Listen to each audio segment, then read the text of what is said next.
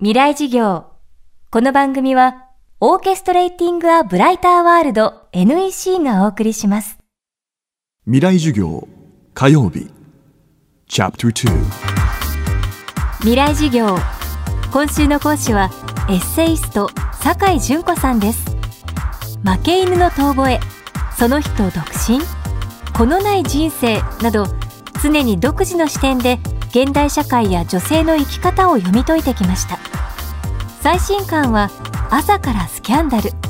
酒井さんならではの鋭い感性で世間を騒がすさまざまなスキャンダルやキーワードを考察しています。未来事業2時間目。テーマは希望出生率1.8の希望とは？一億総活躍というスローガンを安倍政権が挙げてましたけれどもこの中でその女性の活躍とは何かという部分でその希望出生率1.8というのが出ていたんですけれども割と長らくその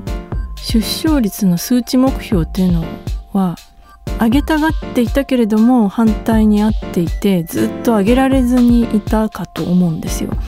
それがここに来てこうさりげなく希望出生率という形で出てきたというところにちょっと注目をしていましてただあの希望出生率っていうのは数値目標というよりは産みたくない人に産めと言ってるわけじゃないんですよと。産みたい人が全員産んだ時に1.8ぐらいになるといいですよねみたいのを希望出生率って言うらしいんですけれどもただやっぱりその梅を増やせアレルギーみたいのは日本の中で相当強いものがある。なので反発を起こさないようにそれをやるには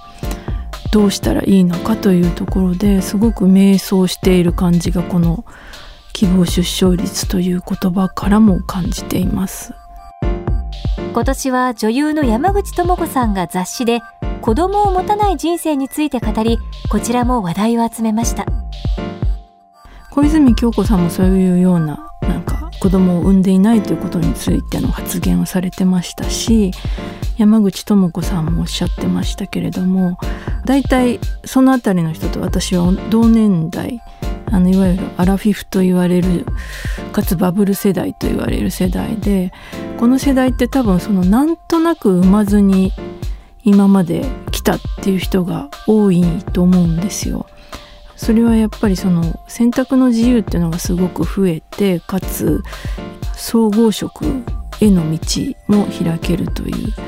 あんまりその結婚に対する外圧も少なくなんとなく結婚せずにいたとかなんとなく結婚しても子供を産まずにいたとかっていう人が急速に増えてきた世代のような気がしています。それでやっぱりまだ今の時代40代ぐらいまでは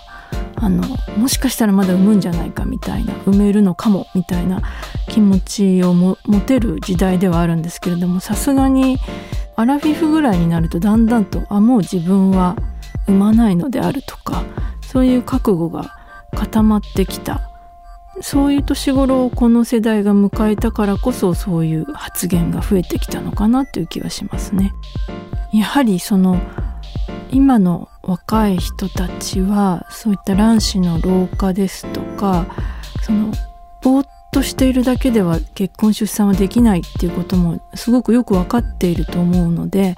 みんなその早め早めに結婚出産あと就職に関してもみんな学生時代からすごくきちっと考えているとは思うんですけれども若い男子の方が装飾家というのもありますけれどもそこまでこうがっついてないというかですね。でちょっと女子がガツガツ来ると引いてしまうみたいなところもあるように見受けられ結婚してちゃんと子供を産ませてくれて子供を産んだらちゃんと子育てを手伝ってくれて自分もこう働かせてくれるような男性って、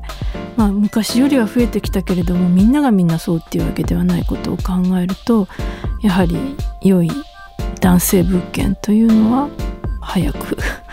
売れていくという感じはしますよね。あの結構結婚とか出産ってみんなと同じようにして生きていれば自然とできるんだろうって思いがちなところがありますがあのこれは入試とかその受験とか就職とか運転免許を取るとかほとんどの人がやっていることって実はものすごい大変なことばっかりなんですよね。だからそれなりの努力をしないとみんながしていることっていうのはできないのだということをだんだん若い人は学んでいくんだろうなと思います。今週の講師はエッセイスト酒井純子さん。今日のテーマは希望出生率1.8の希望とはでした。そして今年もこの番組の特別公開授業を開催します。FM フェスティバル未来授業明日の日本人たちへ。講師はメディアアーティスト落合陽一さん。義足の 100m 日本最速女王高桑早紀さん。工学博士坂村健さん。人工知能テクノロジーの進化であなたの未来はどう変わるのか。この公開授業に大学生200名をご招待します。10月10日月曜日祝日東京 FM ホール。参加者の中から抽選で1名に未来資金10万円をプレゼントします。東京 FM のトップページから FM フェスティバル未来事業にアクセスしてください。未来事業この番組はオーケストレーティング・ア・ブライター・ワールド NEC がお送りしました。